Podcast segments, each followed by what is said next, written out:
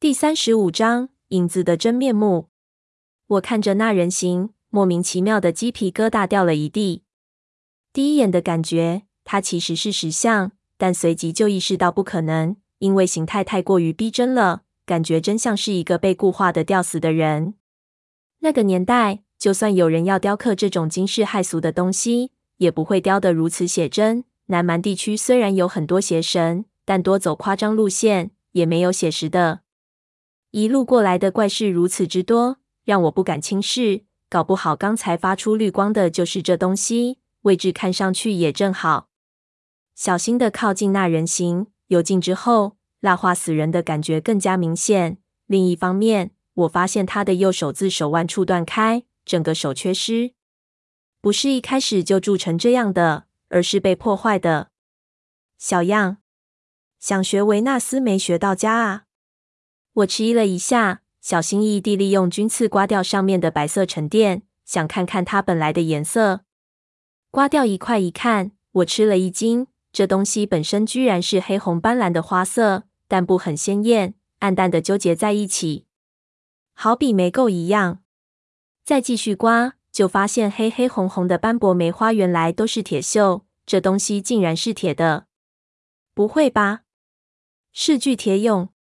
壮着胆子用手捏了一下，果然是实打实的铁。有些地方可能淬炼得好，还没有腐烂，甚至能看到上面雕刻着非常精致的花纹。其他表面则完全生锈，都是暗红色的斑点。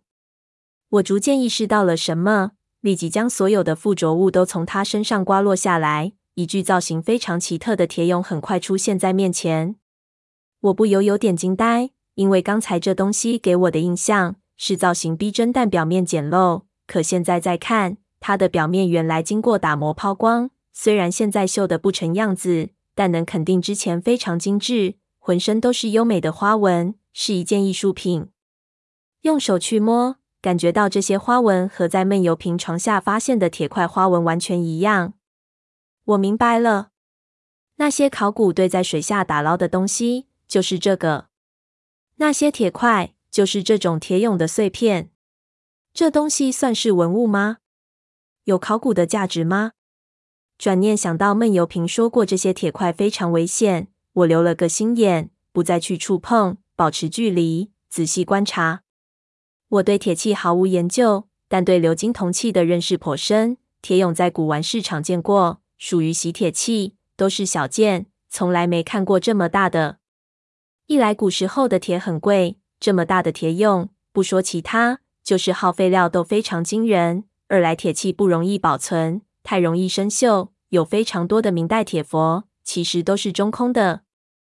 如果这东西整体的做工都和闷油瓶那铁块一样，基本就是实心的，里面可能包着东西，但也不会太空，可能非常重。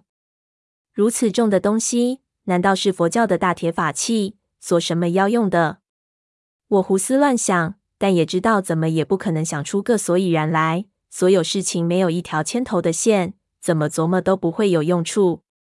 本想看看铁俑身上的花纹，可绣的实在太厉害，根本看不到整体，其他地方也瞧不出名堂来。盘马曾说铁块很多，难道这里不止一个铁俑？但四周空空荡荡，啥也没有。这种东西这么大，也不可能被压在那些坍塌物下面看不到。